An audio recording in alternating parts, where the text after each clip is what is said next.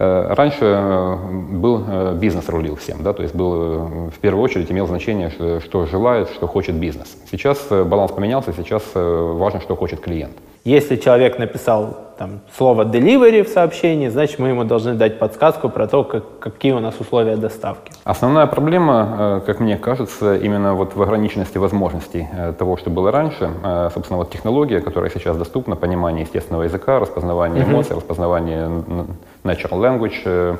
Плюс-минус похожий функционал в каком-то там, может, более зачаточном состоянии, он всегда был там. Оно все становится массово доступным только сейчас. Подкаст «Продуктивный роман» о компаниях, которые делают продукты в интернете, сервисы и приложения. Подписывайтесь на новые выпуски на сайте roman.ua в разделе «Подкасты». Ставьте 5 баллов в iTunes и рекомендуйте друзьям.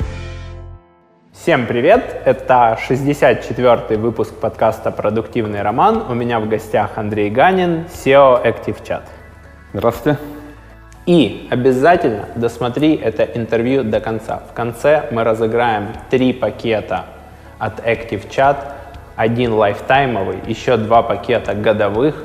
Чтобы узнать, как участвовать в розыгрыше, досмотри до конца видео и пусть повезет именно тебе.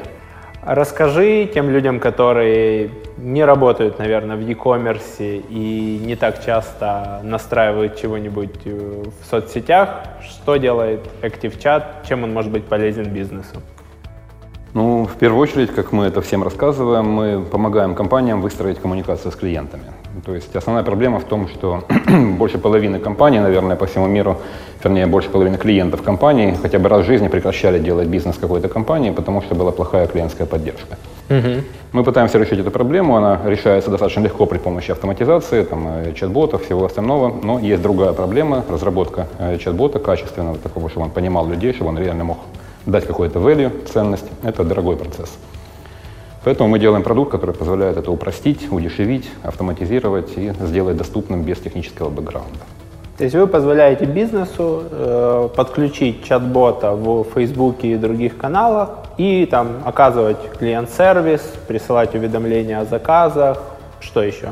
Э, именно так. Я бы даже не называл это чат-ботами. Это скорее, э, мне больше нравится термин что-то вроде ассистент, консьерж, потому что у чат-ботов есть такое, как бы, два года назад это был хайп насчет чат-ботов, э, что вот все, больше веб-сайты не нужны, чат-боты новые веб-сайты и все остальное. Потом через год внезапно массовое разочарование. Та фигня, они там, нас не понимают, как бы никакой ценности не дают и так далее. И сейчас вот э, на кривой Гартнера мы выходим на, это, на плато продуктивности. Угу. Э, но э, по поводу чат-ботов есть предубеждение, поэтому мы это называем виртуальные ассистенты. Это не обязательно мессенджер, это может быть голосовой ассистент, там тоже Google Home, Alexa, все что угодно еще. И мы помогаем бизнесу общаться с клиентами вот в этих каналах новых. Угу. То есть это каналы там, социальных сетей, это каналы персональных голосовых ассистентов. И в том числе традиционные e-mail, SMS, э, пуши, все остальное, то, что уже было. Угу. То есть вы, в отличие от ну, большинства чат-ботов, которые я видел, они идут, например, мы только там в Телеграме, или мы в Телеграме и в Фейсбуке. Да? Про голосовое управление я мало вообще у кого угу. слышал. Угу. А вы решили, что ну, есть транспорт. Этот транспорт может быть Facebook, может быть голосовой помощник, может быть... Э, пуши есть у вас, кстати? Э, сейчас нету. Думаем э, над этим. Ну, к пушам тоже есть такое предубеждение. Я вот не знаю, ты много там пушей позволяешь, чтобы тебе отправляли? Я вообще человек, который ну, по тайм-менеджменту отключает все уведомления. Поэтому, поэтому, поэтому для нас это не профильное. Как бы будет спрос добавим, конечно, технологически это несложно очень. Мы больше все-таки смотрим вот на каналы, которые активно позволяют людям общаться. Потому что пуш, он все-таки тоже односторонний. Uh-huh. А мы скорее бизнесом э, говорим, что хватит делать чат-боты, делайте conversations, делайте разговоры. Uh-huh. То есть выстраивайте разговоры, выстраивайте какой-то диалог, а где он уже реализуется, в каком канале, в каком мессенджере, там, в e-mail, по аудио, по телефону, это уже дело десятое. То есть совсем другой э, польза, value э, получается, если не просто это очередной канал там трансляции, скажем так, да, вот email там бросил mm-hmm. письмо, там или кликни и купи, или проваливай, а если вы вытягиваете пользователя на какую-то там ответную естественно, реакцию? Да, естественно. Ну, ну э, прямая аналогия, да, вот большинство современных веб-сайтов это как магазин, грубо говоря, там brick and mortar, да, обычный магазин, mm-hmm. в котором никого нет там стоит касса самообслуживания. Угу. Заходи, там что-нибудь можешь походить, повыбирать там и так далее. Или сидит какой-нибудь там робот-консультант, который тут же навязчиво подбегает, чем могу вам помочь там и угу. так далее. То есть э, от трекинга вот этой аналитики, что делает пользователь, с чем он пришел, там, какие у него проблемы, этим мало кто занимается, да, И мы позволяем эти веб-сайты оживить за счет того, чтобы посадить туда вот умного ассистента, который постепенно, может быть, сначала не очень умного, постепенно, который обучается, становится лучше, но он именно помогает людям узнать, что у них болит, с чем они пришли, как бы, какие у них проблемы, и закрыть эти проблемы. То есть он эти лиды как-то там преквалифицирует, сегментирует да. и дальше там предлагает более кастомизированные решения. Естественно, да. Ну, это уже основной принцип продаж, что продает общение. Угу. Недостаточно просто сделать витрину, нужно еще поговорить с человеком, это тогда гораздо легче продать что-нибудь. Ну, согласен. Джефф Безос в свое время говорил, что если у вас офлайн магазин он будет выглядеть одинаково для всех. Если у вас онлайн-магазин, то у вас миллион витрин, которые будут выглядеть по-разному для каждого пользователя. Хочу рассказать тебе интересный кейс, как система автоматизации маркетинга SendPulse помогла сервису доставки товаров из США реанимировать клиентов. Перед сервисом доставки товаров из США стала проблема реанимировать тех, кто перестал читать рассылку уже более чем три месяца. Ребята из SendPulse придумали и помогли внедрить цепочку из четырех шагов, из четырех коммуникаций. Первое — это email с промокодом на скидку. Второе — это SMS для тех, кто пропустил этот email. Третье — письмо «Наш маркетолог будет грустить».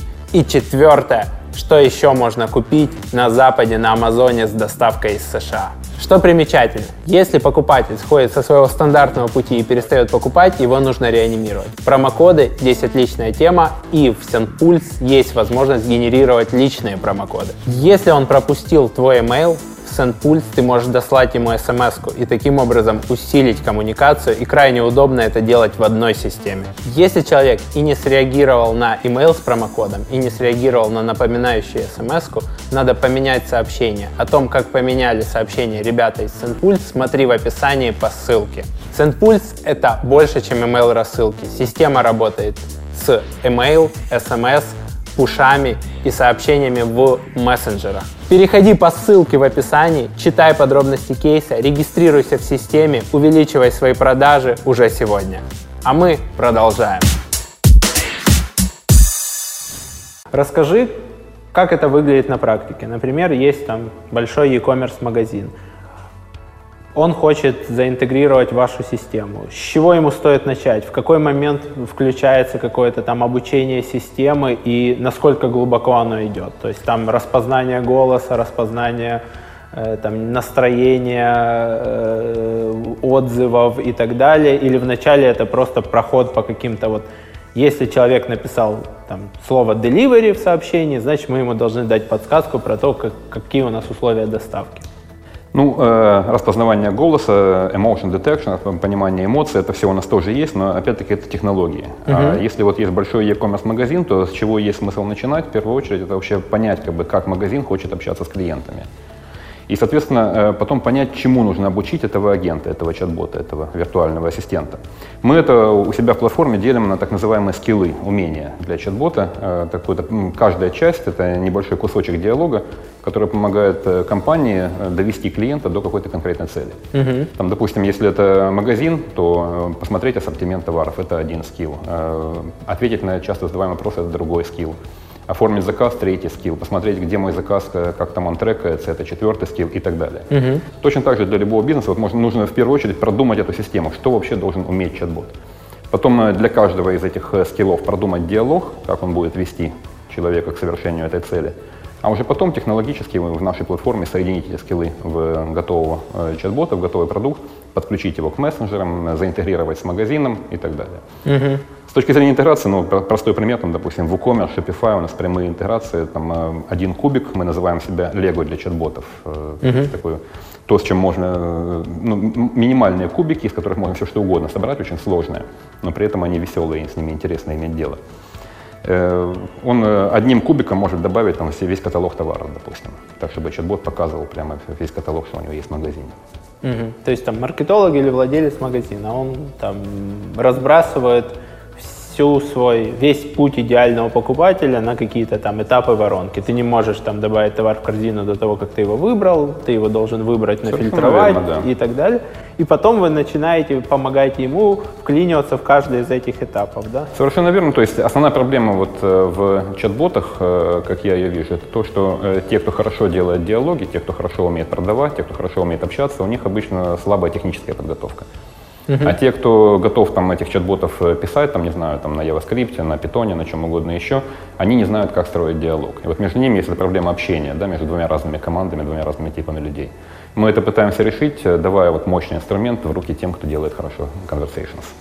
Вот там есть там такая, знаешь, как бы градация от полностью автоматизированного ответа до полностью ручного, да, когда отвечает оператор. Как вы э, выстраиваете вот этот вот баланс? То есть вначале это все отвечает там оператор, а потом вы помогаете бизнесу определить, какие там слова приводят к каким ответам или какие там самые часто задаваемые вопросы, которые нужно автоматизировать. Или вы сразу там включаете там галочку, не знаю, там интернет-магазин, и он сразу начинает распознавать, что все, что касается там доставки, оплаты, это вот такие вот вопросы, и просто бизнес должен заполнить сразу уже готовые ответы или там кастомизировать под себя. Э, мы это делаем в виде темплейтов. Э, у нас есть э, готовые темплейты там, под разные типы бизнеса. Мы их постоянно допиливаем, эти темплейты. И сейчас вот у нас еще очень активная комьюнити. В Фейсбуке начинают пользователи добавлять свои темплейты тоже под разные uh-huh. типы бизнесов. В первую, в, первую очередь, да, то есть можно взять готовый темплейт, его как-то э, кастомизировать под себя. Э, чат-бот, э, агент выступает в роли первой линии защиты. То есть все, кто приходит на веб-сайт, они в первую очередь начинают общаться с ботом. Если что-то идет не так, если человек, там, допустим, вручную говорит, что типа, позови мне живого человека, я не хочу с тобой железякой общаться и все остальное, или если чат-бот, допустим, определяет по эмоциям, что человек чем-то раздражен, там, как бы, или если он не может дойти до конца конкретного скилла, почему-то где-то застревает, там что-то идет не так, тогда, конечно, загорается лампочка там у живого оператора и э, может подхватить этот диалог живой оператор, решить проблему клиента и потом с определенного скилла запустить э, э робота дальше. Это как раньше было в e-commerce три волны, например, колл-центра. Да? То есть, когда у тебя есть первая волна, это аутсорс колл-центр, который работает на самые простые вопросы, не имеет доступа в часть внутренностей, но если у тебя всплеск продаж, то ты ею обрабатываешь там 80% всех обращений, там доставка, оплата, гарантия, сроки, наличие там, и так далее. Вторая волна, это был уже внутренний колл-центр обычно магазина, который отрабатывал большую часть времени, если нету всплесков. И третья волна это были уже продукты, если у пользователя ну, очень какой-то узкий вопрос, очень специфичный, очень там требующий экспертизы, то скорее всего его уже перебрасывали на продукта, или это был разрул, и который уже там в своей категорийной нише мог принимать совсем другие решения, чем оператор колл-центра, и, соответственно, знал этот товар и знал... Совершенно, чат-бот у вас вот такая вот первая волна. Э, первая волна, но плюс э, нашего, нашего, по крайней мере, продукта, нашего решения заключается в том, что если переходит общение на живого оператора, э, мы потом видим все это в истории диалога, и э, тот, кто занимается настройкой э, этого бота, этого ассистента, он может потом по этому сценарию создать новый скилл, либо дополнить существующий скилл, тут же его включить в работу, и в следующий раз как бы, есть вероятность, что этот скилл уже будет автоматизирован, то есть он mm-hmm. пройдет автоматически. Скажи, плюс-минус похожий функционал в каком-то там, может, более зачаточном состоянии, он всегда был там в, в чатах на сайтах. То есть он был там в SiteHeart е, да, да, он да. был там, наверное, в JivoSite, я не да, помню да. точно, но в SiteHeart е я помню, он точно был. Почему бизнесы так плохо их внедряют? И что поменялось, что вот, ну как бы, и поменялось ли? Основная проблема, э, как мне кажется, именно вот в ограниченности возможностей э, того, что было раньше. Э, собственно, вот технология, которая сейчас доступна, понимание естественного языка, распознавание эмоций, mm-hmm. распознавание natural language, оно все становится массово доступным только сейчас. Угу. В SiteHeart е, э, в live chat е, где угодно еще, это в основном сделано на уровне ключевых слов или посещения конкретных страниц сайта. То есть, грубо говоря, на такой-то странице показывать такой диалог, на такой-то такой диалог. Угу. Если там, вот, допустим, как ты говорил, ключевое слово delivery, да, то показать там что-то про доставку и так далее. Но это, э, именно в этом кроется причина вот этого разочарования в чат-ботах, потому что человеческий язык очень сложный. И научить вот этого примитивного ассистента его понимать, это требует много времени, много усилий, и это разрастается, ну, вот если ключевые слова использовать, там, до невероятных пределов. А технологии, которые мы используем, там э, тоже Dialogflow от Google, э, VTI от Facebook и так далее, они позволяют это сделать очень легко и просто и э, поставить, э, собственно, на службу бизнеса. То есть вот технологии машинного обучения, технологии распознания речи, голоса, э, э, этих сентимент, эмоций mm-hmm. и э, содержание, о чем говорит человек, они стали просто доступнее. Они, а- а- они стали доступнее, и я вполне предполагаю, что в ближайшее время они будут добавляться там в те же там сайт Hard, еще куда-то, э, еще э, куда понятно, что это все конкуренция для нас. Но мы считаем, что у нас вот есть какое-то свое там, видение того, как это именно подход с точки зрения общения, диалога в первую очередь, а не технических подробностей, и что мы будем способны с ними конкурировать. Получается, что ваш бизнес сейчас там стоит на, на таких двух черепахах. Это, во-первых, ну, технологии вот этого машинного обучения, которые позволяют удешевить обработку этого всего и упростить. И вторая черепаха — это количество доступных транспортов, правильно? Да, совершенно верно, да. Что у вас сейчас по транспортам? Через кого уже можно слать, кроме там email, Facebook, которые там на поверхности? Э, ну, у нас вообще молодой продукт очень. Э, хотя вот буквально сегодня там мне партнеры говорили, что мы поражаемся, как быстро у вас все добавляется, всякие фишки. Сейчас у нас есть э, Facebook Messenger, Telegram э, и Twilio для SMS. Э, В ближайшее время, там э, буквально 2-3 недели, мы добавляем Viber и WhatsApp. И к лету у нас появятся голосовые. Alexa, Google Home, э, такого рода. Думаем еще, сейчас у нас э, достаточно большой интерес из Азии есть к продукту. Думаем добавлять там Line, Kik, вот то, что у них популярно у азиатов, но пока еще решаем. Ну, у азиатов еще и очень много mobile а, и там mobile пуши, веб-пуши. Да, ну э, мы в сторону э, Китая и Японии не очень смотрим. Почему-то вот наш продукт зашел хорошо в Малайзии. То есть у нас там очень активная комьюнити, они уже вот летом проводят там на 5000 человек конференцию на базе ActiveChat. Э, Почему-то им стало это очень интересно, и вот, э, наверное, они в основном пушат развитие.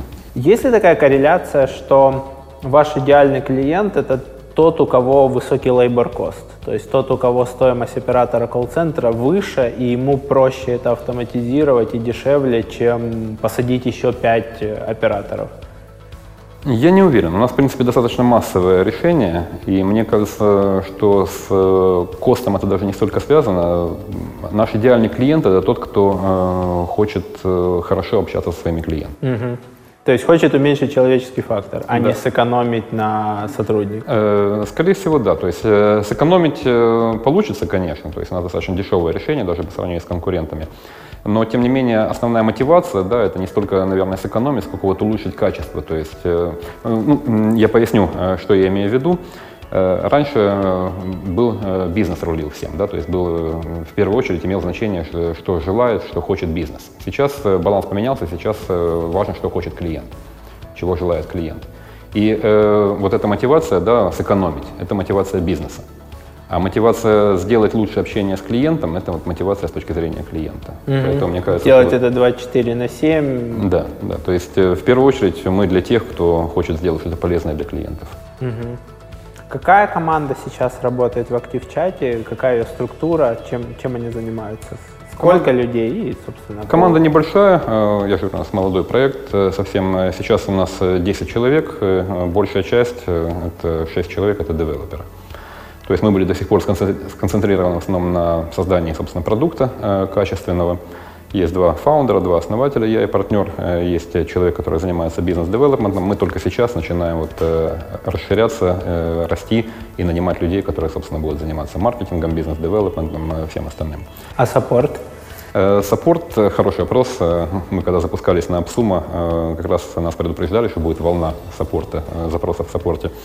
Нас потом на, на AppSumo всех хвалили, что у вас был один из лучших support ов во время запуска. Работала вся команда вообще, полностью. Все 9 человек, как бы они все сидели в Intercom е, они все отвечали на вопросы пользователей. Э, Потом, как только э, закончилась эта волна, вот две недели прошли, мы команду начали пер- переводить обратно на работу над проектом.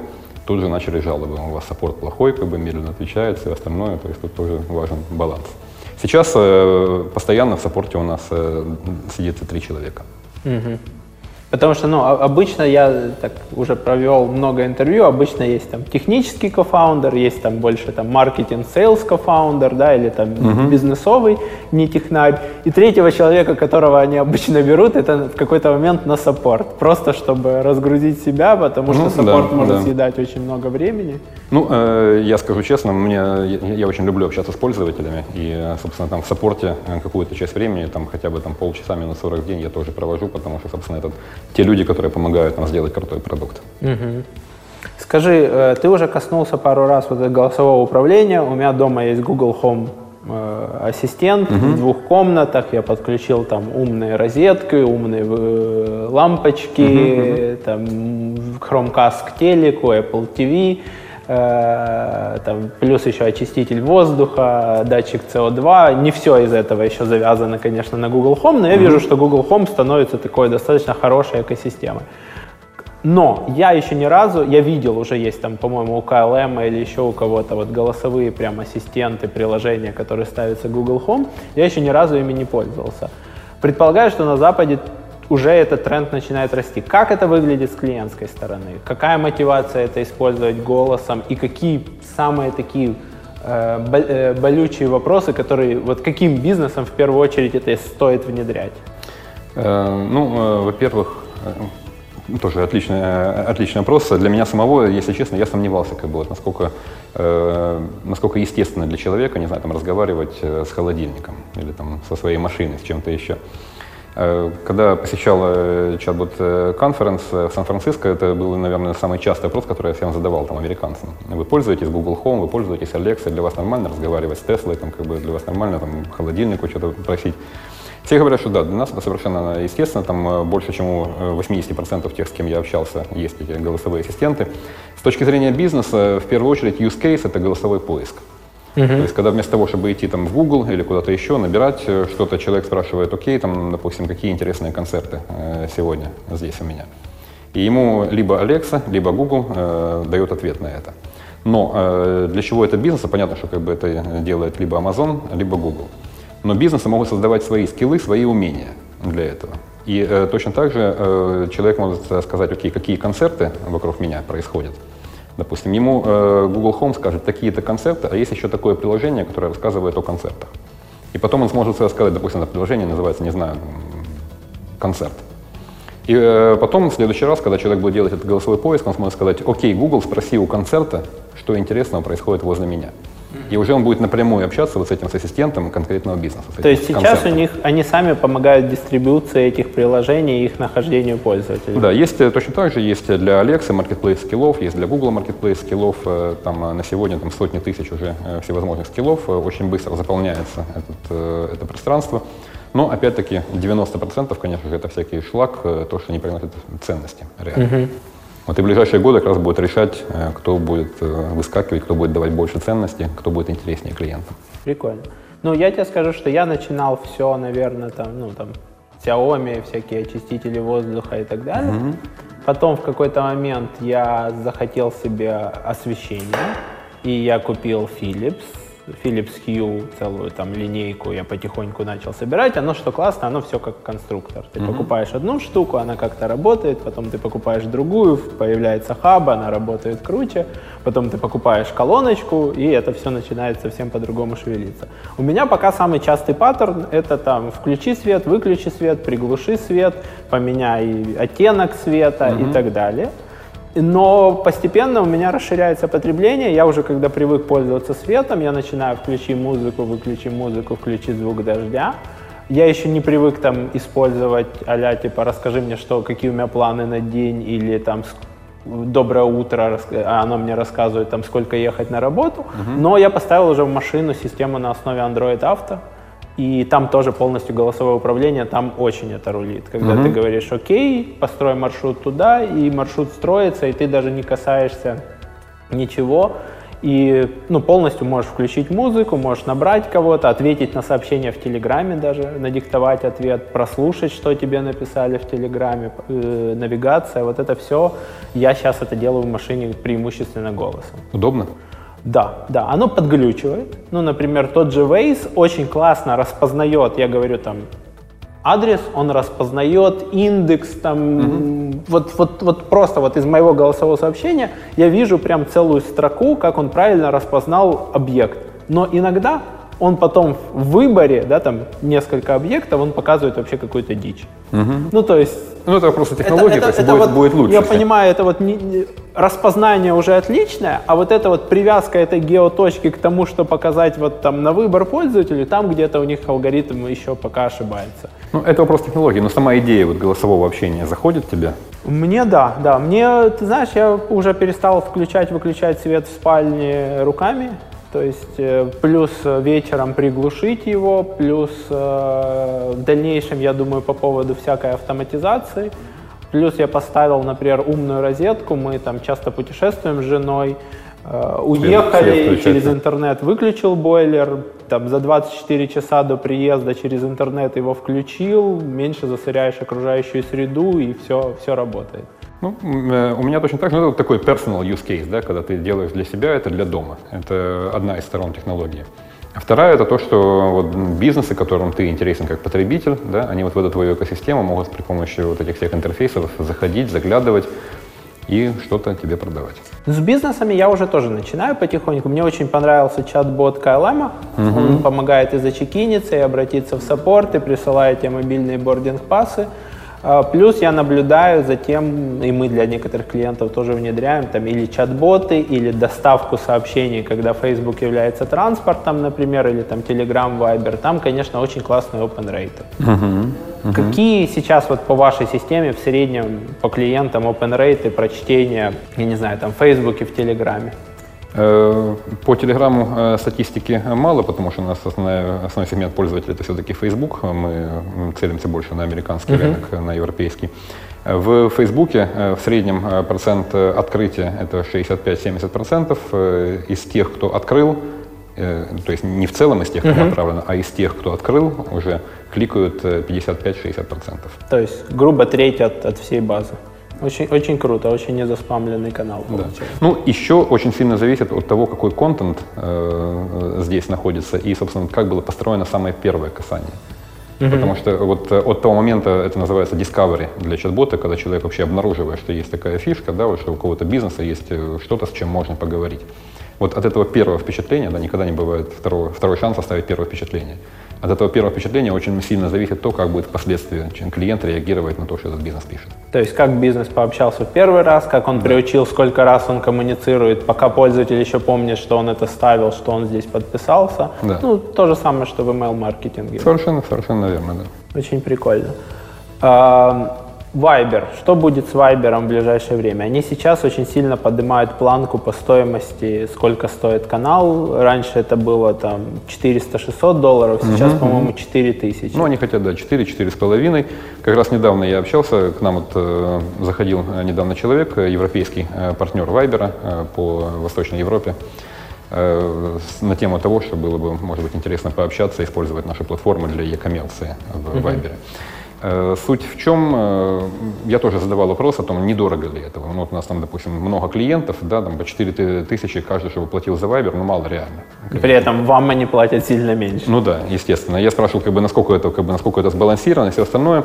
Для Viber приоритет это, конечно, большие магазины, большая e-коммерция, э, большие компании, те, для которых там 4 тысячи долларов в месяц ничего не решают абсолютно.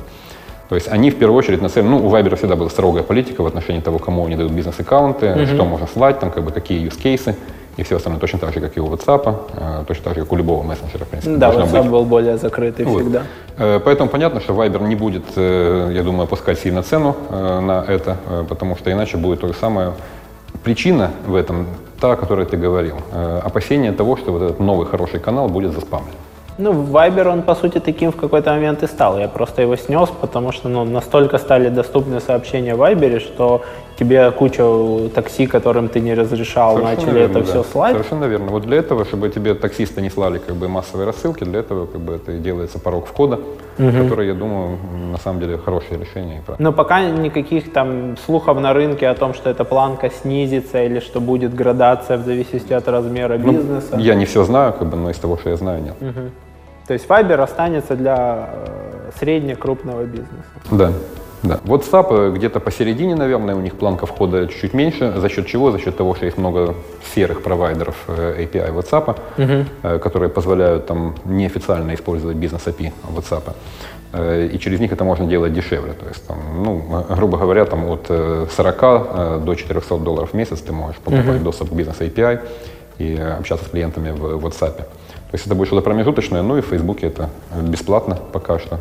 Ну, WhatsApp, возможно, придет к Фейсбуку, если они включат монетизацию какую-то внутри или придумают, как использовать ну, через, эти данные. Через, через год же вообще собираются WhatsApp, Instagram и Facebook слить в одно. Так что mm-hmm. посмотрим, как это будет разворачиваться. Сколько клиенты сейчас вам платят? Какие у вас там тарифы и какие самые популярные, куда все попадают в основном? Основной э, тариф, он в сущности у нас, э, грубо говоря, и единственный пока что на сайте, это 49 долларов в месяц э, за, либо за одного чат-бота, если полностью автоматизирован диалог, либо за одно место живого оператора, если используется и чат-бот, и живое общение. Угу. Соответственно, если к нам приходит клиент, говорит, окей, я хочу сделать чат-бот и посадить там трех операторов, например, то мы берем три, три раза по 49. Нет, ну, чат-бот и один живой оператор – это одно. А, вот. 150, э, да? Да, 100, 150 долларов. Угу. Кроме этого, есть agency план, э, когда мы считаем, грубо говоря, там, мы считаем, что у агентства там, мы даем десяток чат-ботов, э, это стоит 250 долларов в месяц, там больше лимита на количество отправляемых сообщений. Угу. Э, на все остальное, э, ну, таких клиентов пока не очень много, потому что в основном поодиночке приходят. Но у вас же есть еще проверка на, ну, из того, что я видел на сайте, на количество monthly active users. Да, совершенно верно. Э, то есть там все-таки вы имеете возможность каких-нибудь крупный бизнес проапгрейдить по тарифам Нет, выше? Конечно, конечно, да. У нас в 49 долларов у нас входит 5000 пользователей ежемесячно. Угу. Потом, если за пределами 5000, мы начинаем по одному центу за каждого нового пользователя брать. Угу. Но, э, опять-таки, на фоне конкурентов, ну вот если сейчас мы конкурируем в основном там с ManyChat, с ChatFuel, вот этими фейсбучными платформами для ботов, э, получается, что у нас там где-то ну, процентов на 70 дешевле коммуникация. Ну и цент за пользователя, если ты что-то ему шлешь, это вообще очень дешево, потому что open rate и click rate и, и, и это работает лучше, чем email и, и дешевле, чем SMS. Э, народ там уже, ну, у нас платформа немного, может быть, сторону, да, у нас платформа гибкая очень, ну, как бы из кубиков лего можно все что угодно сложить. Люди уже на базе платформы делают e-mail рассылки, то есть он просто берет, подключает Google Sheet, загоняет базу e-mail э, туда, запускает цикл в одном пользователе и всем отправляет e-mail из нас. Экономит там 150 долларов на MailChimp. Ну, такой, это вопрос как бы удобства. Ну, я да. бы сказал, что это костыль. Костыль, конечно, да, но я имею в виду с точки зрения гибкости решения. Угу. Получается, что э, вы больше конкурируете с ChatFuel, ManyChat и меньше воспринимаете своими конкурентами, там, не знаю, системы типа Gravitech, TextBack, э, SiteHard, JavaSite и так далее. Сейчас в основном конкурируем с ChatFuel ManyChat. Почему? Потому что у нас э, до сих пор не было своего лайв-чата. Uh-huh. Вот в конце марта мы запускаем свой собственный чат, чат-виджет, на, не лайв-чата, а чат-виджета на сайте. Uh-huh.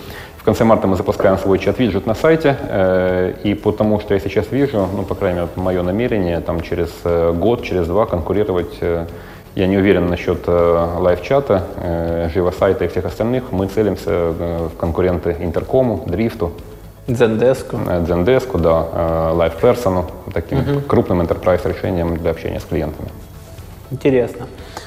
Ваша э, геонацеленность, она по-прежнему остается на США и Европу? Э, да, в первую очередь, да, потому что там это наиболее естественный рынок. Э, в Азии сложнее из-за отличий в менталитете. Э, там этот рынок тоже очень активный, но чтобы нам из Украины, украинской команде начать там работать, нужно очень многое поменять как бы там, ну и, и в голове, и в языке, и во всем остальном. Поэтому с американцами, с европейцами проще общаться, конечно. Есть клиенты из Латинской Америки у нас, э, в основном пока это профильные. Но я смотрю по посещениям сайта, у нас 60% это Штаты, где-то 20% Европа, и 20% там это Азия, Латинская Америка, все остальное. Основные источники это SEO, контент, маркетинг, сайты типа Каптера, или вы уже сейчас начинаете закупать PPC трафик? Начинаем, начинаем PPC закупать в апреле только, пока mm-hmm. еще не ставили экспериментов. То есть это все сейчас на органике? Сейчас это, сейчас это органика, ну, конечно, большой всплеск дал вот запуск на Апсума. Расскажи подробнее. Вы продали на полмиллиона долларов. Да, чуть больше. Чуть больше, чем полмиллиона долларов. Lifetime за 49 долларов. Да, э, Lifetime за 49 долларов. Э, у нас сначала э, первые пару дней был провальный запуск совершенно. Как только мы поставили продукт на платформу, сначала у нас была идея, что за 49 долларов мы продаем Lifetime на одного бота. Угу.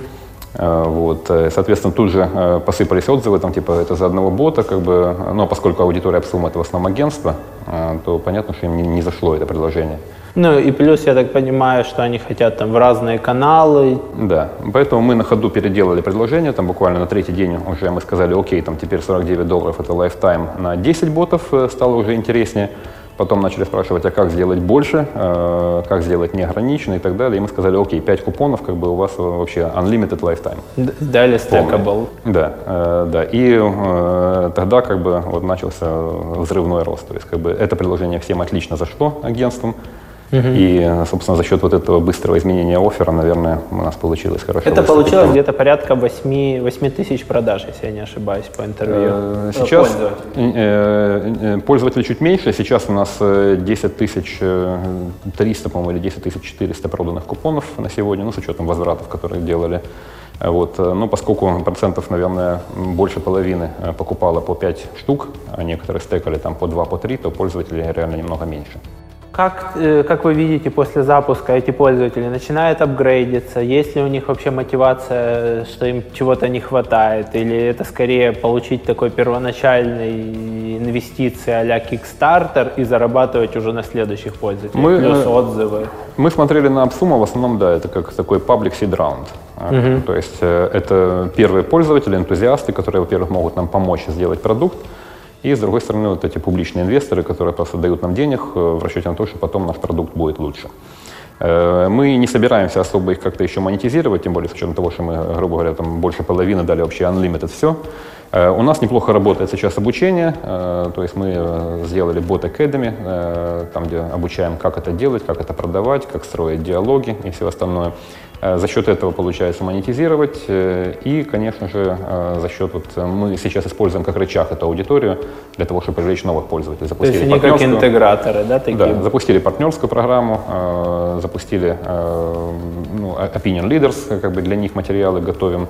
И э, эту аудиторию монетизировать дальше, наверное, будет сложно, как бы, но рассчитываем, что она нам даст новых пользователей. То есть они скорее как такие интеграторы, кейсы, обкатка для того, чтобы продавать это дальше, сделать их партнерами. В сущности, это же у нас был эксперимент. Зайдет, не зайдет. Оказалось, что зашло, зашло неплохо, поэтому будем дальше двигаться. Ну, вы довольны этим экспериментом? Да, да, очень хорошо. Очень, ой, даже, даже не столько в плане того, что он дал нам э, денег, э, дал нам какое-то время еще на развитие продукта, сколько вот именно с точки зрения общения и понимания того, что есть какой-то на продукт market fit, что то, что мы делаем, кому-то нужно. Угу. Планируете повторять на каком-нибудь Stack Social и ну, там целая группа сайтов? Я знаю, пока, если честно, наверное, нет. Я думаю, что мы сможем сделать продажи, как бы у нас не будет в этом необходимости. Насколько в вашем бизнесе помогают каталоги типа Capter, GTT Crowd и так далее? Я видел, в футере сайта вы выводите э, футере, э, да, сделали. Э, ну, это была э, у Capter такая акция, там типа попроси пользователя оставить отзыв, мы ему дадим там купон на 10 долларов на что-то еще. Да, да, да, там Amazon да. купоны да. Э, мы, мы, мы закинули, как бы пользователи особо, я так понимаю, там купоны эти не нужны, как бы, но просто те, кому нравится продукт, написали много, как бы и хорошего, и в том числе плохого э, о наших проблемах, о которых мы тоже знаем знаем, конечно же. Вот. Но трафика оттуда не очень много. К нам заходил G2 Crowd, предлагал там свою подписку там, за 10 тысяч э, в год, э, бизнес-доступ э, их, ну вот лидогенерация, все остальное. Mm-hmm. Мы отказались, потому что ну, не видим особо смысла. Мы хотим, чтобы об этом рассказывали люди сами друг другу. Mm-hmm. И, соответственно, там платную рекламу на, на этих площадках вы сейчас не закупаете? Будем пробовать. Э, ну, вот мы только сейчас начинаем запускать PPC. Uh-huh. Соответственно, будем тестировать все каналы, и тогда уже будет понятно, что Facebook, работает, что LinkedIn, нет. Google. Да, да. По LinkedIn у нас есть неплохие Quora. партнеры. Э, Quora, ну, я помню выступление Дэвида Брауна, который говорил, что там сам экспериментировал там, с Quora, с Reddit, там, со всем остальным, uh-huh. и что выхлоп маленький. Я готов доверять его авторитету. Будет время поэкспериментировать, но поскольку команда маленькая, мы все закрыть не можем. Ну, Quora требует э, контент-маркетинга. То есть ты можешь усилить потом PPC, но у тебя, тебе надо найти те вопросы, которые задает твоя аудитория, подготовить хорошие ответы, посмотреть, что эти ответы органические, за них uh-huh. проголосовали, uh-huh. и потом ты рекламой как бы усиливаешь это. А все. вот э, в этом и заключается проблема, потому что для того, чтобы дать хороший ответ, э, нужно обладать знаниями и опытом. А поскольку область совершенно новая, то найти людей, которые могут э, дать хороший ответ, очень сложно. Это могу сделать я, но я да, не могу на, сделать На Quora обычно сами фаундеры это пишут. Ну, вот, да, ты ну, можешь это решить так и так, а я на самом деле еще фаундер, и вот мы позволяем вот это. Я периодически отвечаю там на вопросы, как бы, но мало времени. Но пока оно не вирусится, да? Если честно, э, не, не, не трекали даже, не смотрели по UTM-меткам, сколько какая доля трафика с Quora. Угу. Я понял. Потому что у нас был опыт э, работы PPC с Quora и достаточно с хорошей рентабельностью, но там уже были посеяны хорошо uh-huh, вопросы uh-huh. И, и постоянный спрос на это. Будем, будем пробовать. На эту историю. Будем пробовать. Интересно, сколько у вас сейчас э, платящих пользователей? Сколько вы зарабатываете там в месяц, год, MRR, ARR? Э, пока что мало тех, кто, э, я же говорю, мы запустились там э, буквально в декабре прошлого года, и основной наш источник притока пользователей это Апсума, угу. которые заплатили один раз, как бы, все, мы теперь с ними хорошо живем. Вот. Из тех, кто платит регулярно, у нас сейчас где-то около 100 человек. Растет достаточно неплохо, там где-то процентов на 50 ежемесячно. Угу.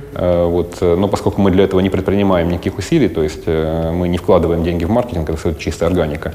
Я mm-hmm. думаю, что когда мы начнем э, инвестировать в развитие, в привлечение э, пользователей, с этим будет неплохо. Но пока что мне сложно судить, потому что очень молодой проект. Ну, то есть, грубо сейчас это до 100 тысяч ARR. Да, да. Ну, у нас сейчас маленький, да, очень. Mm-hmm.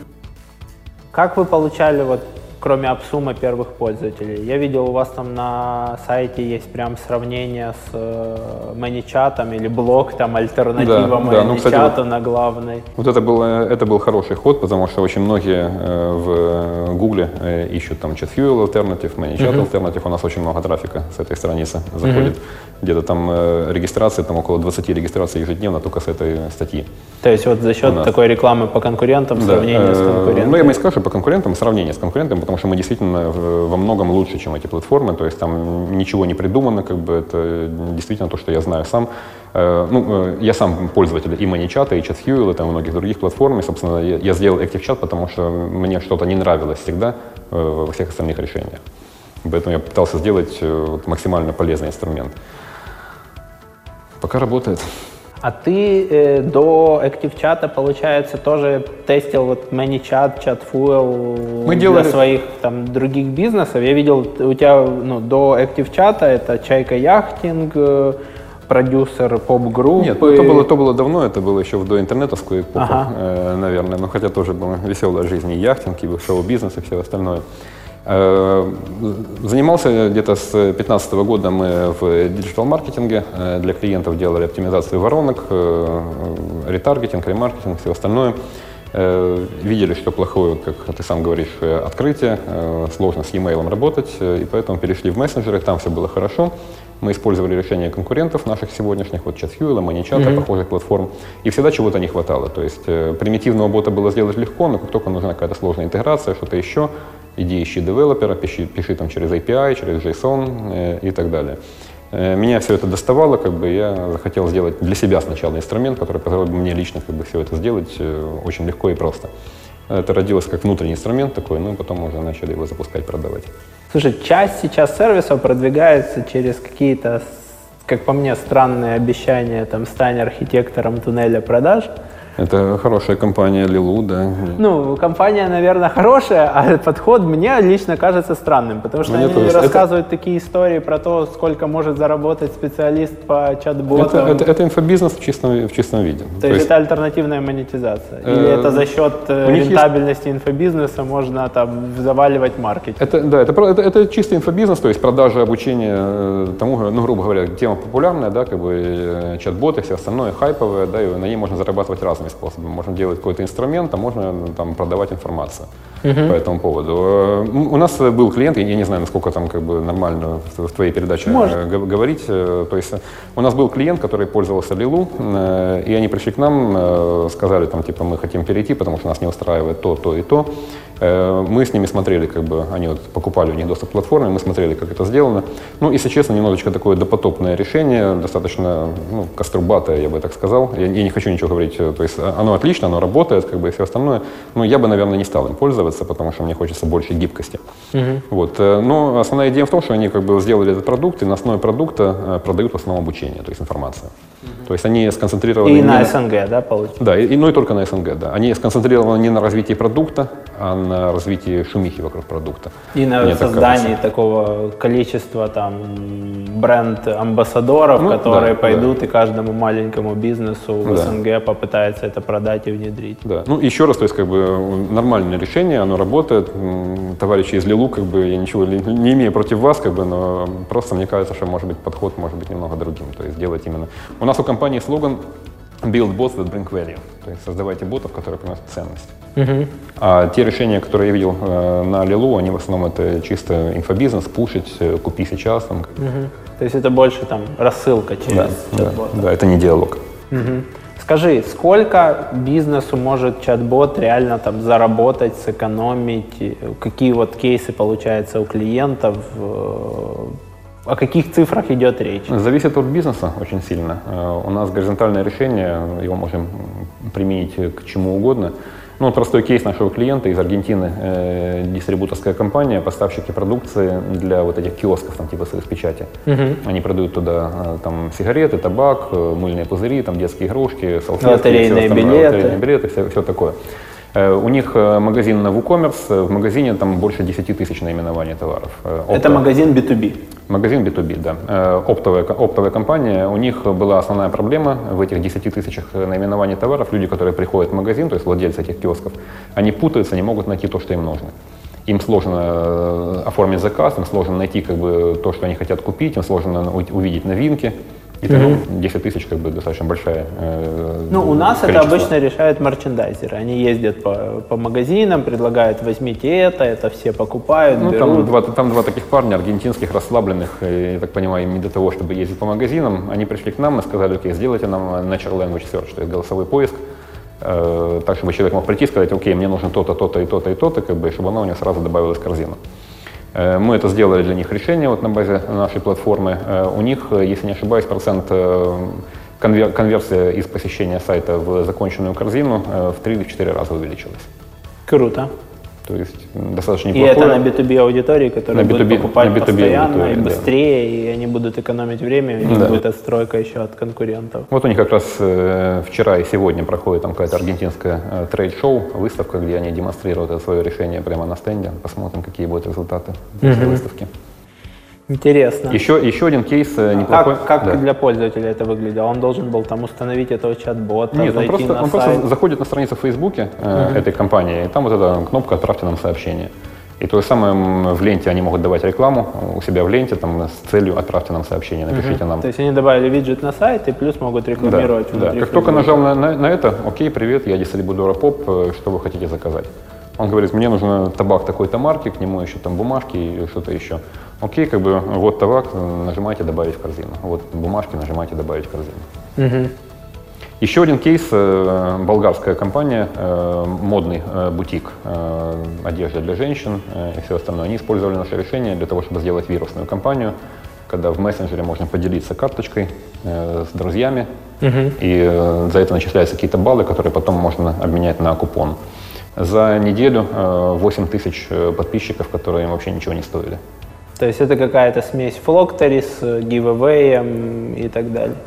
Ну, это интересно. Мы тестировали расшарь в Фейсбуке, чтобы получить что-то бесплатно, ну или там в альтернативных соцсетях, и у нас трафик умножался там с вирусным коэффициентом 1,4. То есть на 100 приведенных платно, 40% сверху приходили бесплатно за счет расшаривания. И там дальше можно было это докручивать. Ну, тут, э, когда расшарь в Фейсбуке, тут технологически немного сложно, потому что нужно мониторить факт расшаривания, э, нужно смотреть... Э, ну, большая когда... часть пользователей, они как бы не задумываются об этом, поэтому мы даже там, в рамках погрешности кликнул, считаем, что расшарил. Uh-huh, да. То есть... Ну, а, а, а тут ты прямо видишь, когда там человек кликнул, как бы, если это реферальная ссылка, к тебе в чат-бота пришел новый клиент, это все очень легко обсчитывается. Да, да да. Ну, там чуть-чуть проще, если это Твиттер, потому что по Твиттеру есть поиск, там, uh-huh. и там, кстати, Твиттер, по-моему, отдает callback, что uh-huh. действительно твит опубликован. Uh-huh. Но большинство поставщиков там вот этих систем, тут у тех же AppSumo есть King сумма для этого, uh-huh. да, они, по-моему, они трекают клики, там какой-то тайм-аут по времени. По-моему, тоже, да. Uh-huh. И большинство, кстати, мобильных игр тоже, там, хочешь получить 150 монет, зафоловь нас на Фейсбуке, Фейсбук никакого не, не отдает callback а, ты возвращаешься в приложение не зафоловив, они такие, ну вот твои 150 монет, спасибо. Но это знают только там продвинутые Ну это же та же история, что и с рекламными бюджетами, да, что как бы на самом деле из всех бюджетов, которые в digital вливаются, там хорошо, если целевым образом там половина расходуется, а то, а то и меньше. Ну, очень часто можно сэкономить там 10-30% бюджета вот, ну, просто за счет каких-то там подтюниваний, mm-hmm. за счет там, здравого смысла и, и правильного взгляда. Вы, получается, перешли от агентства да, к, да. к своему продукту. Да. Какой был этот переход? Очень много нас смотрят ребята, которые там фрилансеры, свое агентство, где-то работают в найме и думают о том, что было бы круто создать продуктовый бизнес. Я думаю, что это зависит э, от склада ума э, людей, ну, вот, фаундеров, основателей, которые этим занимаются. Если тебе заходит э, постоянное общение с разного типа клиентами, если ты готов тратить свое время на то, чтобы, окей, там сегодня такая задача, сегодня такая, сегодня такая, то агентский вариант, как бы, ну, проектный, да, назовем его так, то это неплохой вариант. То есть это мультитаскинг, коммуникации. Да, да. А если, ты, а если тебе хочется сделать какое-то универсальное решение, если больше такой инженерный склад ума, да, то есть там пос- построить что-то, что будет работать само. Мне вот э, там в, в юные годы очень нравилась игрушка такая The Incredible Machine. Была там на 286 еще э, IBM, когда там можно было строить всякие там шарики катаются, толкают что-то, там что-то падает, взрывается, как бы и так далее.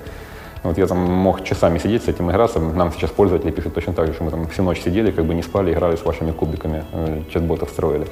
Э, И если вот такой немного склад ума инженерный, я думаю, что, конечно, продукт э, будет заходить лучше, потому что это что-то, как бы, ну, как машина, которую ты собираешь, и она потом как-то едет.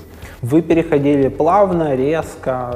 Какой это был переход? То есть вы резко. сказали всем клиентам, все, теперь мы продуктовая компания, или это какое-то время тянулось? Ре- Нет, резко, ну, то есть э, за- закончили э, текущие проекты, с которыми работали, э, уволили половину людей, которые там э, работали на проектах, ставили девелоперов только и сели пилить продукт.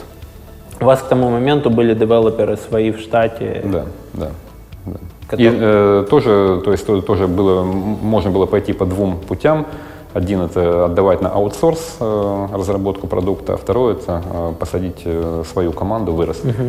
Ну вот я выбрал второй вариант, и вроде у нас получилось неплохо. То есть из тех девелоперов, которые начинали, грубо говоря, там год назад работать над продуктом, у нас не ушел ни один.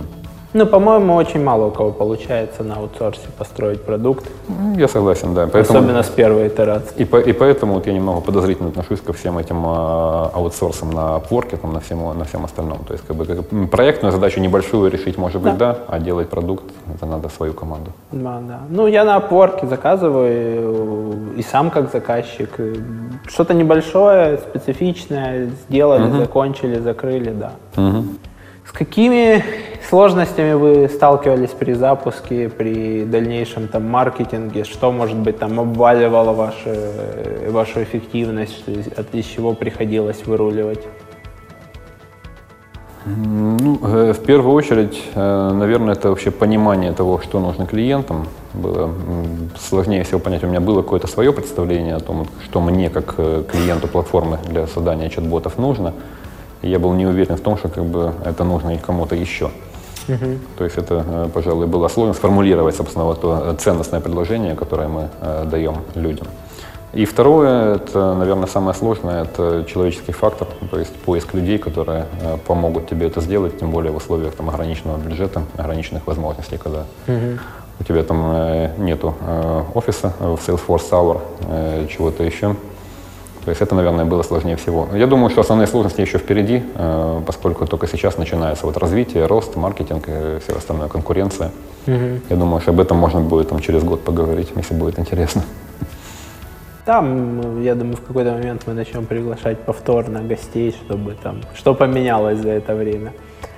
Скажи, э, вот э, ты назвал первую сложность о том, что понять вот этот product market fit, о том, что ценно людям, как ты ее превозмогал, да, то есть ты делал интервью с клиентами, ты делал демо, показывал это демо, э, ты пробовал пользоваться конкурентами и понимал, что неудобно, то есть откуда, откуда вы приходили к этому fit, какими методами?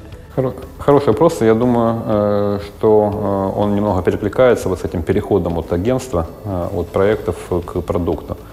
Наверное, большую роль сыграло то, что вот я сидел с заказчиками и для них делал какие-то проекты и понимал, чего им не хватает в тех решениях, которыми они пользуются. Это первое, что было, то, что дало как бы основу. А потом, конечно же, прямое общение с клиентами, да, то есть интервью, что болит, как решаешь сейчас эту проблему, сколько сейчас за нее платишь, чего не хватает и так далее. То есть это такие получасовые, часовые ну, скайп-колы. типичный, типичный customer development, да, то есть как бы, полчаса сидишь, там, иногда там по часу и так Как ты далее. их находил? На LinkedIn, холодными продажами, имейлы? На, линк, э, на, на LinkedIn э, и в Facebook в комьюнити по теме. по профилю. Там, ну, буквально там на уровне даже делаешь какой-то пост, э, что вот там сейчас готовлю исследование о том, как магазины в WooCommerce э, делают чат-ботов. Там, как бы, Кто хочет пообщаться, там, как бы напишите в комментариях, все такое. Работает. Э, ну и, а, а сейчас уже как бы вот у нас получилось сделать комьюнити, которое очень активное. Там, э, десяток, там всего 2000 человек сейчас как бы от людей, не от нас, где-то десяток постов в день, там как бы, под каждым постом там сотни лайков, там обсуждения там на 20-30 комментариев. Mm-hmm. И для развития продукта очень помогает, конечно.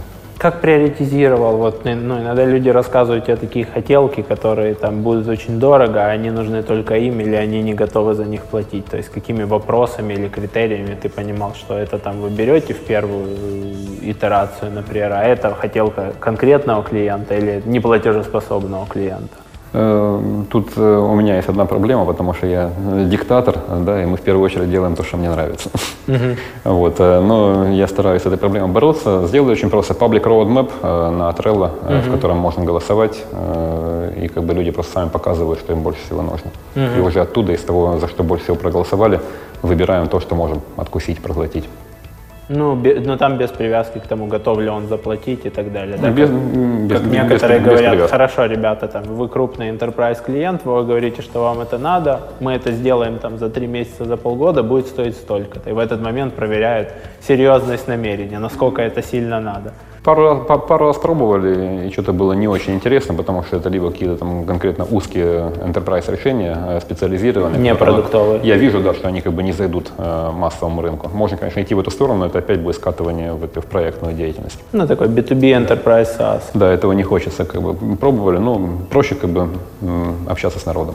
Какие кейсы еще такого значимого роста падения ты можешь вспомнить после изменения там, в продукте, в монетизации, в подходе, там, в описании фич и так далее, когда вы что-то меняли, у вас там начинался рост или падение совсем по-другому, чем было до этого? Хороший вопрос. И, наверное, мне на него будет сложно пока ответить, э, потому что у нас пока достаточно ровный график mm-hmm. с момента запуска. Э, таких там существенных волн не было. Пожалуй, первое, что было, да, это то, что я могу рассказать. Мы сначала сделали половинчатое решение. Мы не стали пилить целиком весь конструктор, а мы сделали сервис, который назывался интегратор.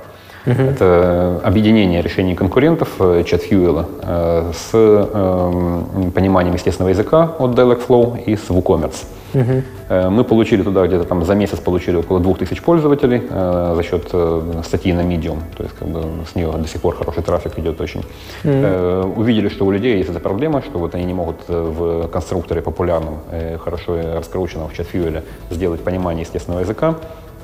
И потом превратили это в собственный продукт. Сделали из этого свой визуальный builder и все остальное. И э, из тех, э, кто пользовался интегратором, 70% э, пришло к нам как пользователи этого продукта. Интересно. То есть вы не сразу зарылись в большую разработку, вы как, опять же, как эти кубики э, на основе чужого решения, на основе существующей user base просто угу, угу. подключились. Ну, потрогали воду, да. Угу. Интересно. И оно вроде зашло. Скажи, э, сейчас вот есть такая проблема на рынке, которую крупные компании, возможно, частично порешали. У кого есть там middleware, например, там у Приватбанка это может быть там Коризоид, у кого-то еще свои ну, мы, смотрели, мы смотрели на Коризоид, что-то я испугался, если честно. Ну, Приватбанк, ты знаешь, как бы они, они выкатывают очень быстро. Они, э, ну, вот тот Приватбанк, который был до национализации, они uh-huh. быстро, у них там быстрый файл. То есть они быстро выкатывают, быстро получают обратную связь, у кого что ломается, фиксят и так uh-huh, uh-huh. итеративно двигаются вперед. Правильно, правильный подход. Вот. И в принципе у малого и среднего бизнеса огромная проблема. У, у кого-то подписчики на MailChimp, у кого-то чат там, не знаю, там на TextBack, Gravitech, у кого-то чат на ManyChat, чатфу или, uh-huh, или uh-huh. у вас, а, что-то еще где-то смс шлет и вообще бэкэнд, э, триггерные письма шлет мандрил. И возникает вопрос, ты в какой-то момент, во-первых, спамишь пользователя во все каналы, во-вторых, у тебя в какой-то момент, учитывая стоимость там Viber, SMS там, uh-huh. и всех остальных, у тебя растут затраты коммуникационные на пользователя. Вот решали ли вы и есть ли сейчас там системы на рынке, которые позволяют решить вот эту задачу роутинга, что если пользователь там не прочитал email, пришли ему через два часа там туда. Если он не прочитал это, пошли ему смс -ку. Если он очень ценный, поставь задачу менеджеру, чтобы он позвонил, и ты не начинал сразу слать во все каналы или каннибализировать один канал другим, пользователи из имейла пришли, ты им на сайте говоришь, подпишитесь в Facebook, они лояльны, подписываются в Facebook, и ты начинаешь и там, и там слать, и такой, о, Facebook классно работает. А на самом деле это те же люди из имейла. Uh-huh, uh-huh. Мы начинали с чего-то похожего, э, когда делали e-mail рассылки. Э, собственно, откуда взялось вот название ActiveChat, мы пользовались таким сервисом ActiveCampaign. Это аналог что-то вроде MailChimp, uh-huh. но у него есть визуальный редактор и событийная модель, в которой можно выстраивать вот эти вот как раз «если то». Uh-huh. Если случилось это, то сделать то-то, ну, допустим, такое-то письмо отправить, такую-то аудиторию добавить, подождать там столько-то дней, потом сделать это, потом проверить такое-то условие. И это все тоже строится из таких кубиков. Ну, это, это не только у Active Campaign, есть там да, у SendPulse, э, есть Automation 360. Да, мы делали это. Э, если глобально вот э, самые разные каналы, самые разные сервисы объединять, то, наверное, мне приходит в голову только if this then that. Может, uh-huh. I, I, I, IFTTT, да. Э, и что-то вот типа этих э, API-ных э, помоек, типа там Zapier, Интегромат и все остальное. А чего помоек? Ну, я так называю, потому что там все собрано. Ни в коем случае не помойки. Я очень люблю Zapier, я очень люблю Интегромат, это как бы мои любимые инструменты. Э, но в них собрано вообще все. Ну да. Можно найти любой интерфейс как бы, и построить точно так же, как бы из кубиков, э, какое-то там взаимодействие между частями этого интерфейса. Но требует там devotion, да, то есть какого-то определенного склада ума тоже и желания во все это зарываться, во все это делать. А готовые enterprise решения, ну, я думаю, что есть что-то похожее, скорее всего, в HubSpot, в Salesforce, но, если uh-huh. честно, я туда не нырял, не смотрел. Ну, и они, не совсем на, на, на других прайсингах. Ну да, да. Ну, просто я сейчас вижу там, что системы типа вашей, типа там SendPulse, они идут в маркетинг automation, все да. начинают расширять функционал там э, триггера, имейлы, смс, пуши, вайберы, фейсбуки и ретаргетинг там иногда еще. Ну, в общем, все идет вот в такое, что у тебя есть юзербейс, Доб... и ты доставляешь сообщения. Доб... Добавление пользователей в аудитории Фейсбука у нас будет через э, месяц. Мы вот. работаем. Но, но, с другой стороны, ты упираешься, ты выбираешь какую-то систему, и в этой системе есть определенный набор транспорта. Угу. Если тебе угу. нужен местный транспорт, как мы там обсуждали, Азию или там, не знаю, смс ты хочешь слать через через вот эту интеграцию, то дальше начинается, либо ты дописываешь сам, либо ты начинаешь это все объединять через EFTT, Zapier, и там есть куча ограничений, кто кому во сколько uh-huh, uh-huh. отстучался и насколько быстро это работает. И получается, что на рынке какого-то единого стандарта по-прежнему нет. Я думаю, что да. Я думаю, что нету. Это как э, на этой картинке, знаешь, э, как это так? 12 э, стандартов кабелей, нужно сделать один, который все поглотит. Через год, окей, 13 стандартов кабелей. Ну, да. как бы, э, Но, кстати, Type-C начинает... Ну, да, я согласен захватывать. Э, это как раз вот э, то, что хотели бы сделать мы. Э, что-то вот типа WordPress, когда есть какая-то базовый фреймворк, и могут приходить независимые разработчики, uh-huh. допиливать свои там плагины, модули, скины, все что угодно, и включать это в эту платформу, чтобы это было естественной частью. То есть ты предполагаешь, что в какой-то момент у вас там можно будет слать email не только через ваши сервера, но через там 5 ESP, кому как удобнее, да. кто где да. уже держит да, базу. Совершенно верно. Мы хотим сделать так, чтобы это было открытое API, может прийти человек и сказать, окей, там, девелопер, допустим, я хочу написать интеграцию для ActiveChat, там, не знаю, с, с Salesforce например. Да? Он это делает, он получает набор кубиков, он получает интеграцию, кладет это к нам в marketplace, приходит там еще 100 человек, которым это понравилось, которым это нужно, они у него это через нас покупают, мы там берем какой-то процент за это, и все довольны. Как бы довольны мы, довольны разработчик, довольны клиент. Ну, то есть это какой-то подход там CRM-системок типа Bittrex, AMA, да, где ты можешь бесплатное да, решение да. дать для маркетинга себя, можешь дать платное да, решение для да. того, чтобы отбить разработку. Да, ну как раз мы сейчас заняты, вот у нас скоро выходит V2.0, я думаю, что там это уже появится, этот marketplace. Интересно. Как вы сейчас э, проводите тесты? Проводите ли тесты или сейчас у вас такой этап, когда вы просто верите во что-то, внедряете и идете дальше? Э, пока что э, тесты именно гипотез. Ну, АБ-тесты я имею в виду. Пока что этот этап как раз у нас сейчас начинается, когда мы будем делать тесты, когда у нас будут люди, команда, которая может смотреть на эту аналитику, на результаты тестов. Mm-hmm. То есть это у нас пока что еще впереди. На основе чего аналитику строите? Интерком?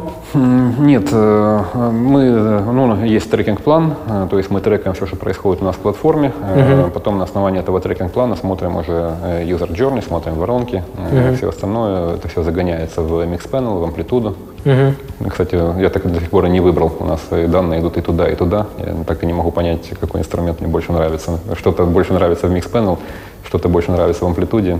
Я думаю, что в конечном итоге мы что-то свое запилим, как бы похожее на них. Э, вот. Э, но э, в основном, да, то есть в первую очередь это события, которые происходят с пользователями, потому что нас интересует, что делают пользователи. Ну, что Mixpanel, что амплитуда, это больше там event user-based аналитика, в ну этом ну, да, плане они да. очень похожи. А что-то для привлечения трафика, или поскольку сейчас в основном там не было PPC трафика, поэтому... Не было PPC, да, особо, особо считать нечего, но опять-таки все UTM-метки, весь бэкграунд, вся история, uh-huh. она видна там и в Mixpanel, и в амплитуде. И в базу вы сохраняете там источник привлечения пользователя? Конечно, конечно, конечно. Да. То есть мы трекаем, мы, мы трекаем все, да. Супер. Ну, соответственно, вы в Google Analytics всегда это сможете отдать обратно и посчитать ну, да, рентабельность маркетинговых мы, мы, мы сохраняем полностью информацию, потому что ну, через там, месяц, через два, понятно, что мы ее поднимем и начнем смотреть. Ну, это, это очень правильно. Очень редко, когда там SaaS сразу задумываются о том, что, или там маркетплейсы, что, ребята, запишите в момент там, регистрации пользователя его источник привлечения, mm-hmm. чтобы через три месяца, полгода вы могли понять, сколько вы можете за этих пользователей реально платить. Ну, мы же из диджитала пришли, поэтому... Ну да. Хинты знаем эти. Круто. Мы переходим к заключительной части интервью. Хочу тебе подарить э, лучший в мире travel адаптер для путешествий в Азию, в Америку, в Европу, в США. Спасибо. Э, с тем, что там два USB, куча входов, выходов. В общем, в путешествиях Супер. очень спасает, особенно в гостиницах, где одна розетка удобная. Это очень полезная вещь. Спасибо большое. Вот. И в этот момент обычно, пользуясь навыками Челдини, угу. я спрашиваю о подарке для наших зрителей и наших слушателей, что мы можем среди им подарить, разыграть среди них. Э, для, я не знаю, сколько у вас мест э, участвует в розыгрыше, но от нас э, на первое место это точно такая же сделка, как с Апсума, только бесплатно. То есть lifetime доступ на 10 ботов к нашей платформе. Круто. А для э, двух человек еще э, на один год э, план архитектор э, тоже бесплатно. Круто. Ребята, надо подписаться на канал, если вы не подписаны, и написать комментарий под выпуском на YouTube, э, где можно написать ваш опыт с чат-ботами, зачем он вам нужен. В общем, любой комментарий по теме нашего интервью, что было интересно, что было полезно. Среди тех, кто оставит комментарий, мы разыграем вот этих вот, получается, два-три приза. Три, три приза, три приза. Да. Главные два вспомогательных. Основной, который стоил на Апсума 250 долларов, сейчас уже его нету, то есть, а его реальная монетарная стоимость сильно больше, и два дополнительных э, годовых тарифа. Там э, уже купонами на Апсума спекулируют, потому что там сейчас заканчивается как раз срок рефандов через несколько дней э, на Апсума. И там народ, народ уже перепродает, причем дороже номинала. Слушай, это интересная тема. Я вник... Э, недавно мне захотелось э, снова вернуться к Лего. Угу. У меня в детстве было его много, особенно Лего техники я любил. И мне захотелось вернуться к Лего, и я вник в эту тему. Оказывается, что иногда рентабельность вложения в Лего, особенно если ты его не распаковываешь и сохраняешь коробку, выше, чем в криптовалютах. Да. И есть специальные сайты, я их нашел, их много. Ты заводишь, какие у тебя наборы есть, почем ты их купил. Они uh-huh, тебе говорят, uh-huh, как твое uh-huh. портфолио растет в цене, сколько, если ты подетально это все продашь. Я заказал в Бельгии и во Франции, попросил родителей передать старые наборы Лего, посчитал, чего там не хватает, и я там где-то 40 единиц вот Лего заказал, мне какие-то люди за 5-10 евро в Бельгии, там, и, а, в Италии, в Бельгии в Италии собирают эти посылки, и оно где-то uh-huh, почта uh-huh. идет. А потом внезапно обвал Лего на рынке, да? Ну, не знаю, ну уже столько лет ну, не обваливалось, да, too big to fail. Паника на биржах. Молдавия взвинтила цены на укроп. Да. Вот, поэтому интересно, поэтому можно тоже перепродавать Апсума. Естественно, то, то, точно такая же история с этими с бейсбольными карточками в Штатах. Да. А, то, ну, точно так же. Во что только люди не вкладывают. Тюльпаны вкладывали, потом тоже все Но вы можете обвалить эти продажи, если запустите новый дел где-нибудь, например, на Stack Social. Да, ну и не хочется. Ну и потом э, по условиям договора с Апсумом на протяжении года. Года эксклюзив. Да.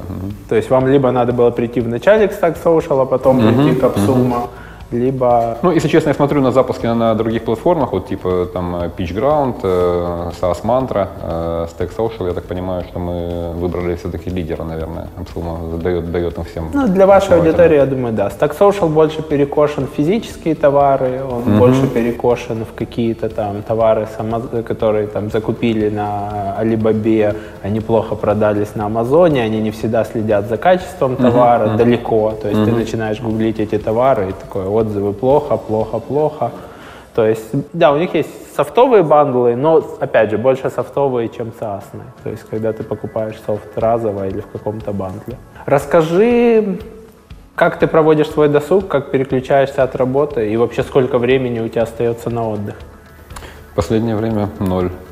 Переключаться сложно. А вообще, ну, вообще дорогу люблю очень. Я там последние годы, ну, вот особенно когда это было агентство, там э, до этого, там, когда это еще была продажа информации, э, я жил э, на лодке достаточно долго, жил в путешествии, то есть там обошел всю Средиземку.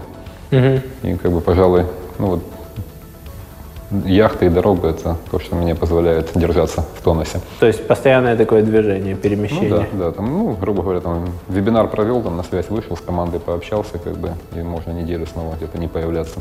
Но сейчас э, при разработке продукта такой возможности нету, потому что нужно постоянное общение, э, нужно постоянное участие. Фокус? Да, да. И как бы пока что свободного времени э, почти нету. Ну, это беда всех там фаундеров э, на ранних стадиях, э, что свободного времени нету, это отражается как бы там и на семье, и на всем остальном. Угу. Вот, ну, понятно, что там в ближайшие год-два надо будет как-то это выруливать. Сколько, сколько дней в неделю ты сейчас работаешь? Где-то, по моим прикидкам, 12-13. В неделю? Это как? Это по 16 часов в день? Приходится выкраивать, да. Ну, э, с другой стороны, у этого есть свои плюсы, потому что вот буквально сегодня я там общался с э, нашими партнерами в Болгарии, как раз вот эти вот e-commerce, большие магазины, которые к нам приходят, и человек э, говорит, ну вот меня поражает, как вы быстро все делаете. И это один из основных наших козырей сейчас по сравнению с конкурентами.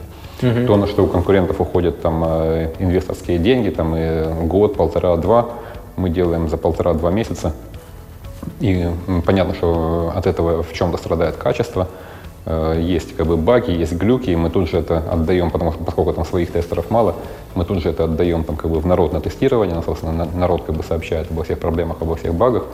Ну вот за счет того, что создается постоянно такое вот движение, какая-то активность, это помогает развивать продукт. Прикольно. Получается, что ну, как бы ты работаешь по 16 часов в сутки и просто там с дома спишь и принимаешь ну, не, душ? Ну, не, не то, что по 16, да. Ну, как бы я и из дома работаю, и э, в офисе. Ну, где-то там раз в 3-4 месяца, да, там 2-3 недели куда-нибудь угу. на дальнее болото, как говорят мои друзья. Обязательно какие, выезжаю. Какие страны ты любишь или какую природу, места? Эм, все, что у моря.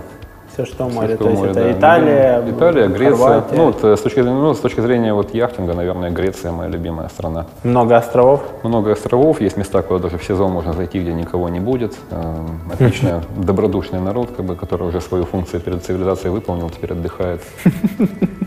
Теперь совсем отдыхает, по Евросоюзу. Да, пожалуй, пожалуй, Греция. Еще э, почему-то очень нравится Северный Кипр.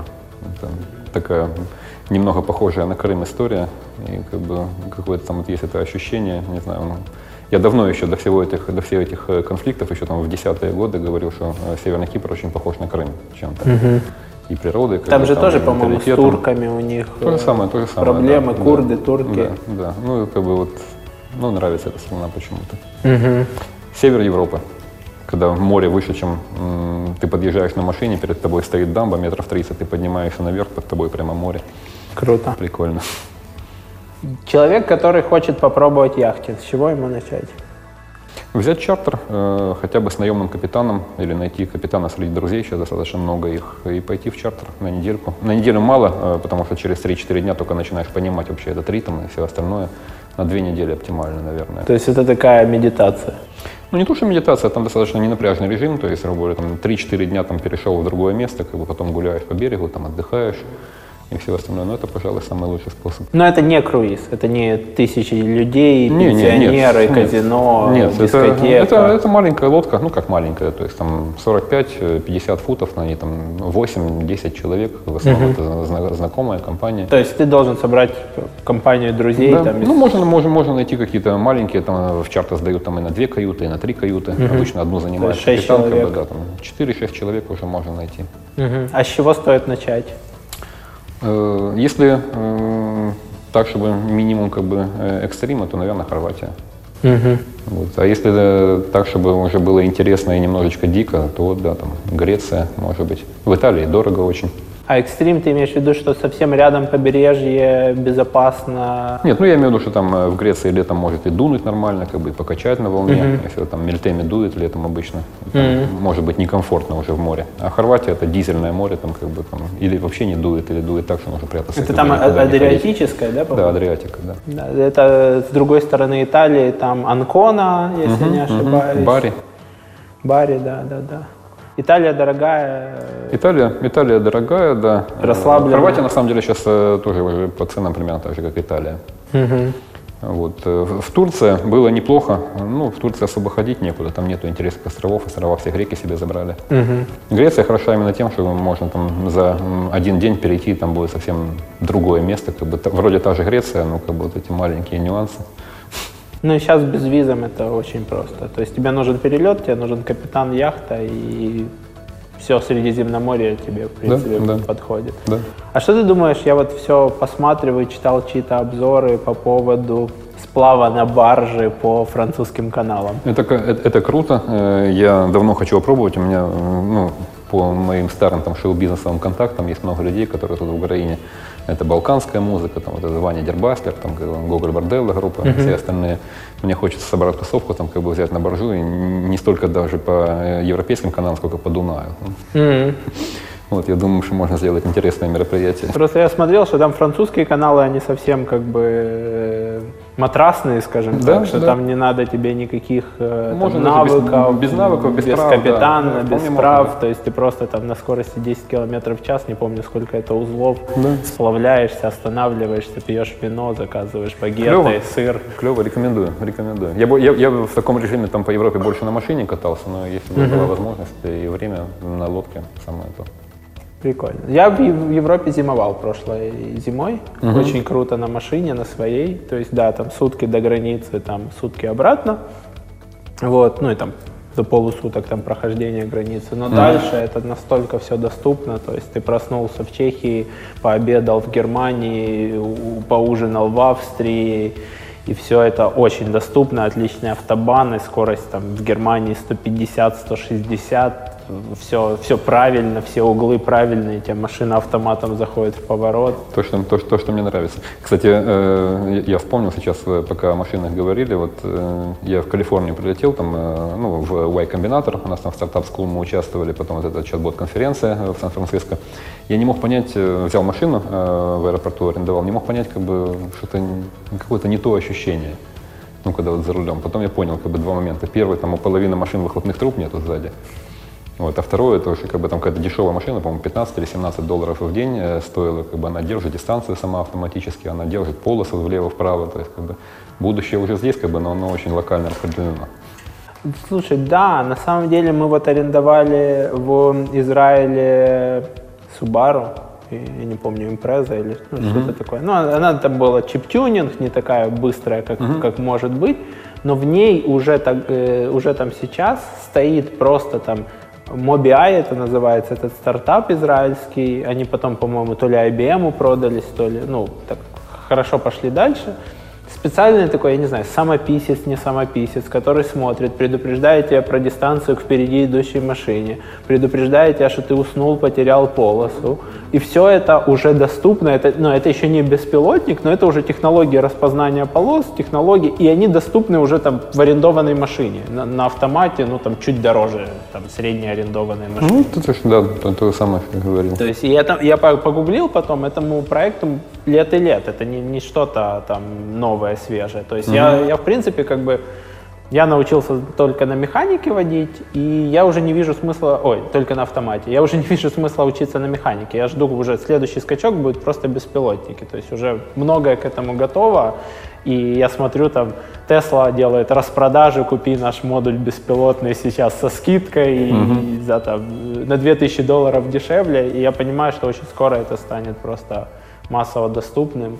Вопрос просто юридический, легальный, этический, как, как решить, кто ответственный, если что-то пойдет не так. Согласен, да. Ну вот э, отчасти э, для этих предложений э, мы хотим, чтобы в будущем и наши решения тоже использовались. То есть это почему вот мы исповедуем этот принцип мультиканальности, да, что мы не привязаны к конкретному каналу коммуникации, к конкретному мессенджеру, чтобы потом человек мог прийти, там, взять ActiveChat и на базе ActiveChat сделать приложение там, для холодильника, для автомобиля, для чего угодно еще. Угу. Интересно. Слушай, э, что скажешь про Y-комбинатор? Настолько ли он крут, как все э, о нем говорят? Мы в прошлом году э, подавались, нас не взяли, в этом году опять пойдем, мы тоже подались. Я участвовал у них в стартап School, у них в прошлом году была какая-то ошибка, ну, то есть они в стартап School тоже отбирают народ, по идее. В прошлом году у них была ошибка, они сначала по ошибке выслали наоборот приглашение, то есть тем, кого приняли, отправили, что мы вас не взяли, а тем, кому взяли, отправили, что, извините, э, вы нам не подошли. И потом, как бы, чтобы исправить эту ошибку, они сказали, окей, мы возьмем тогда всех. Вот. У них э, в прошлом году в стартап-склуб было там 10 тысяч человек, до финиша, по-моему, дошло, э, ну, 10 тысяч стартапов, до финиша, по-моему, дошло там тысячи две или три, что-то типа того. Контент, конечно, офигенный. У нас был ментор, который проходил Y-комбинатор, собственно, из стартапа, из, по-моему, 2014 года, Батча. Иван, э, он говорил, э, что тот контент, который дается в стартап-скуле, э, он ничем не отличается от того, что дает сам Y-комбинатор. И, в принципе, остается только вот именно контакты. Угу. И, вот эти знакомства. И, да, знакомства и менторинг. У нас был опыт, нас приглашала такой Start Ventures фонд, это нью-йоркская контора с русскими корнями. Они нам говорили, что, чуваки, там, давайте за 7% компании, там, инвестиции, акселерация, все остальное – я полетел к ним в Нью-Йорк, потом, когда мы начали подписывать документы, оказалось, что не за 7%, а за 23%. Вот, и потом у них еще право выкупа 10% э, привилегированное, там, как бы и так далее. То есть они могут получить блокирующий пакет да, очень да, резво. Да. Мы от этой сделки отказались, но у меня была возможность сравнить. То есть я ходил на их занятия, как бы вот на их э, тусовку в Нью-Йорке. И, грубо говоря, то, что там как бы вот за неделю э, происходило в Нью-Йорке, там я не получил, наверное, десятой доли того, что там как бы на первом занятии у комбинатора в стартап-школе. То есть контент, да, крутой, хороший, и, ну и правильно подан. Круто. Спасибо, что выделил время, поделился опытом. Успехов вам теперь, чтобы вы росли еще быстрее, чтобы в Апсума это был только такой первый шажок, и вы отмасштабировались в разы. Будем наблюдать. Тебе, мой зритель, спасибо, что досмотрел сюда. Подписывайся, ставь лайки, пиши комментарии, чтобы это все распространялось, чтобы еще больше людей подписались на наш канал. И следи за новыми выпусками. Пока-пока. Спасибо. Подкаст «Продуктивный роман» о компаниях, которые делают продукты в интернете, сервисы и приложения. Подписывайтесь на новые выпуски на сайте roman.ua в разделе «Подкасты». Ставьте 5 баллов в iTunes и рекомендуйте друзьям.